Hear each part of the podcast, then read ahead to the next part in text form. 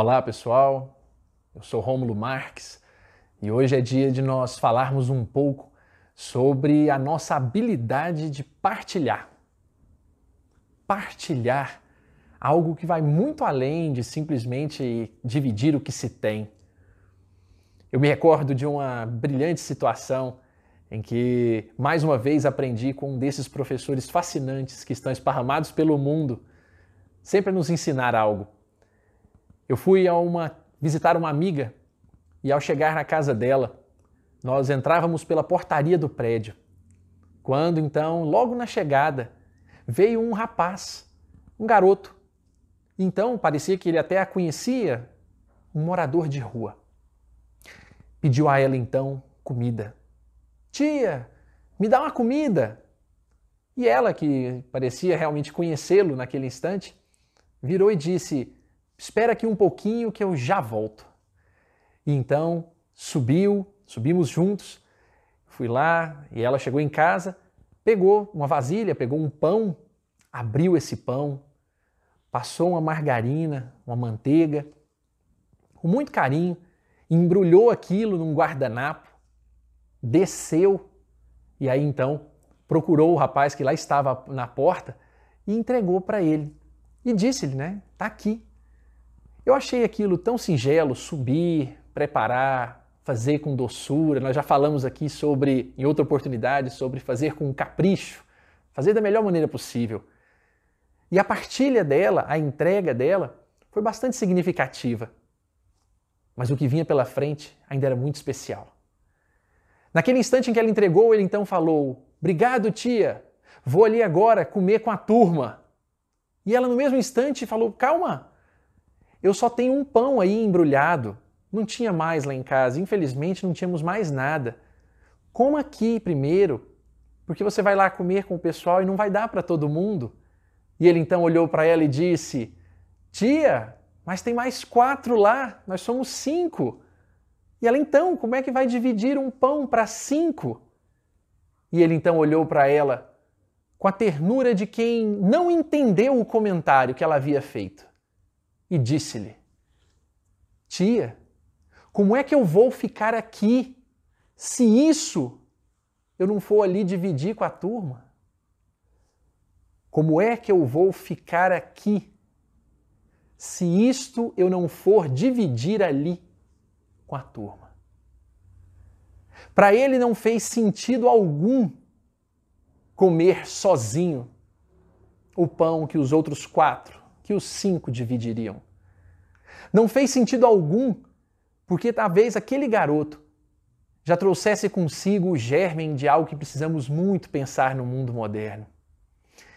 Se os nossos saberes, se as nossas virtudes não forem divididas, não forem entregues, forem ficar escondidas para nós mesmos, de nada servem. Nesse sentido, ele havia então percebido a grandeza, e nós havíamos percebido a grandeza que ele carregava consigo por ser capaz, não de multiplicar. Muitos dirão nessa hora: ah, mas aí vai todo mundo passar fome. Nesse instante, convém lembrar: fome de quê? Fome de comida? Porque se assim o fosse, talvez fôssemos capazes de até auxiliá-los ainda mais. Mas o que eles iriam partilhar ali era muito mais do que um mero pedaço de pão. Esse eternizar daquela noite aos meus olhos me ensinou, na verdade, a perceber que aquilo que já me parece muito óbvio, que a maneira de nós nos eternizarmos, de fato, não é por meio de outra coisa que não pelas pessoas.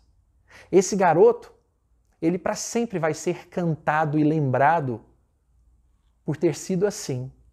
Não pelas construções, não pelo que tem edificado.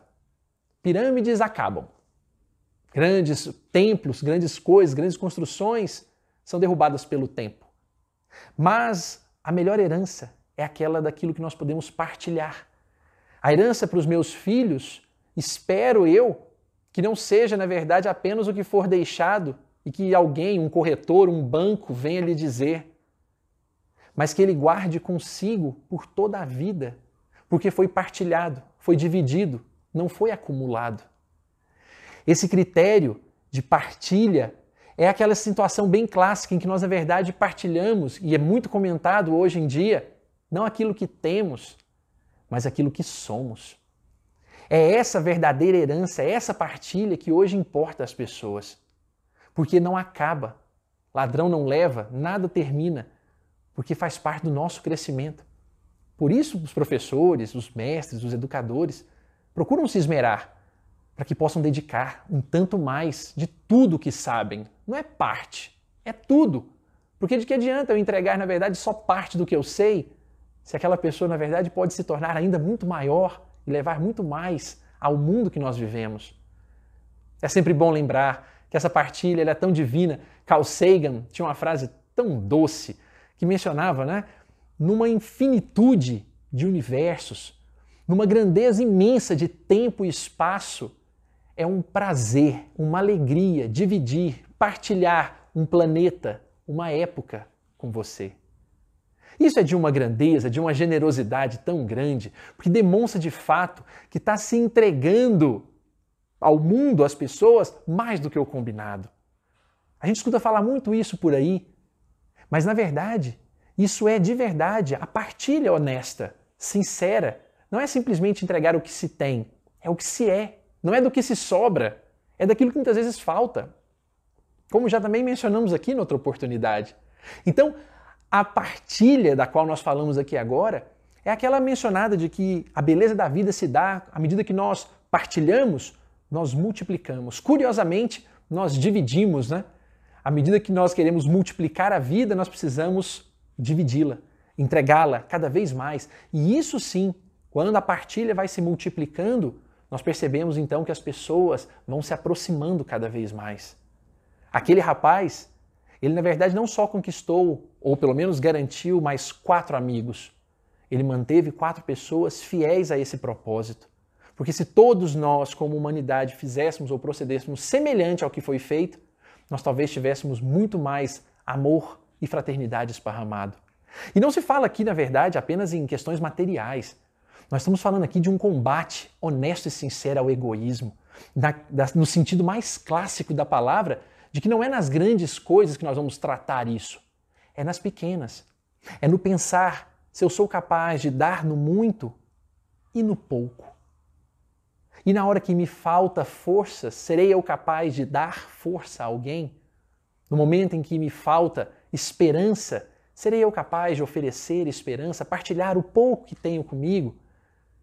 O necessário e o supérfluo terminam aparecendo como grandes mentores e sensores de como agirmos hoje, do que efetivamente eu preciso. Enquanto muitos estão planejando o que comprar, o que vestir, aonde gastar no pós-pandemia, nós temos pessoas hoje precisando de ar. Ar, simplesmente. E mais nada. Por essas razões, é que compete nos imaginar Hoje eu não posso partilhar o meu ar, o meu oxigênio com muitos desses que precisam, infelizmente. Mas será não serei eu capaz de partilhar a minha alegria, meu contentamento, minha dedicação, minha fortaleza, meu ânimo com pessoas que estão ao meu redor? Não serei eu capaz de fazê-las sentirem-se melhores, mais esperançosas, mais vivas, menos amarguradas, mais doces. Isso é partilha. É isso que, obviamente, nós estamos aqui hoje para poder falar a respeito.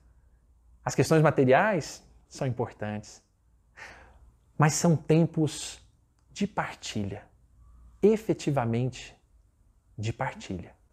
Porque depois de muito refletir e sobre aquele menino pensar, cinco pessoas partindo um bolo de trigo Quero olhar o mundo com olhos mais abertos e notar se eu te abandono ou se eu te sigo. A gente precisa perceber o que está amontoando sob a alegação de deixar quando partir. São tempos de partilha. É hora de refletir. O que será minha maior herança? Um portentoso carro de aço?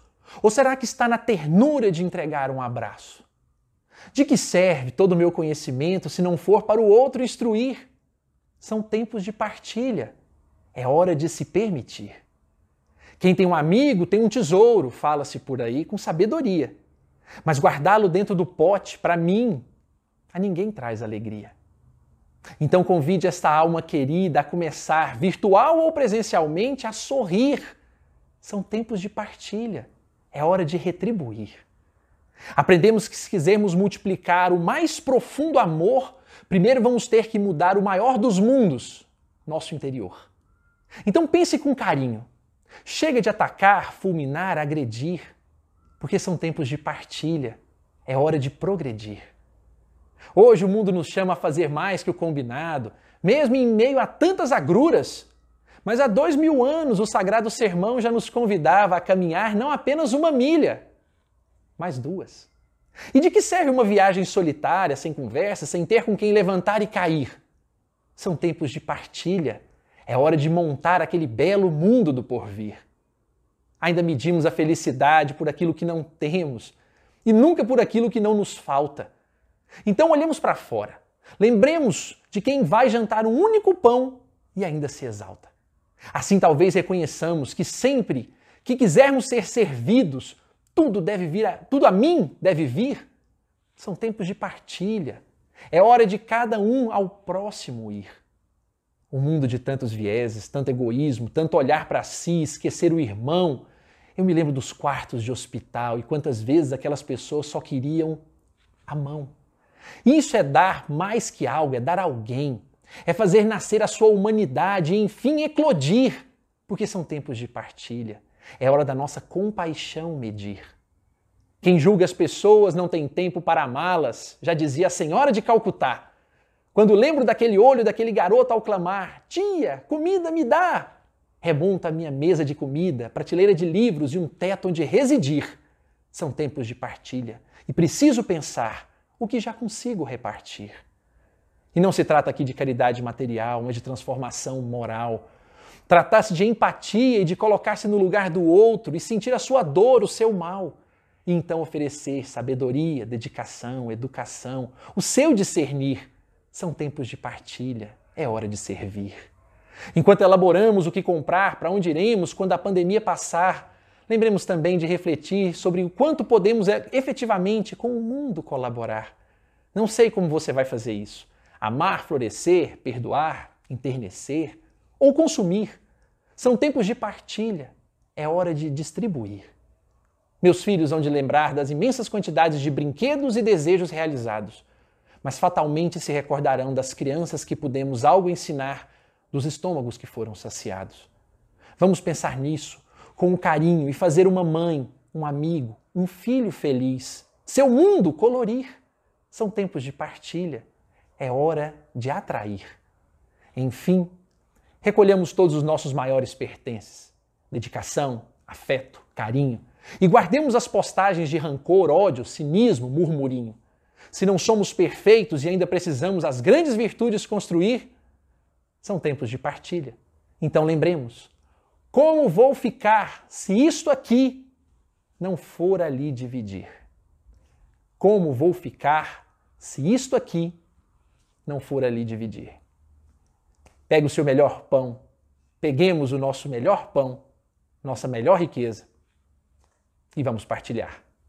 Uma excelente semana a todos, uma ótima partilha para cada um, com muito doce de leite para todos.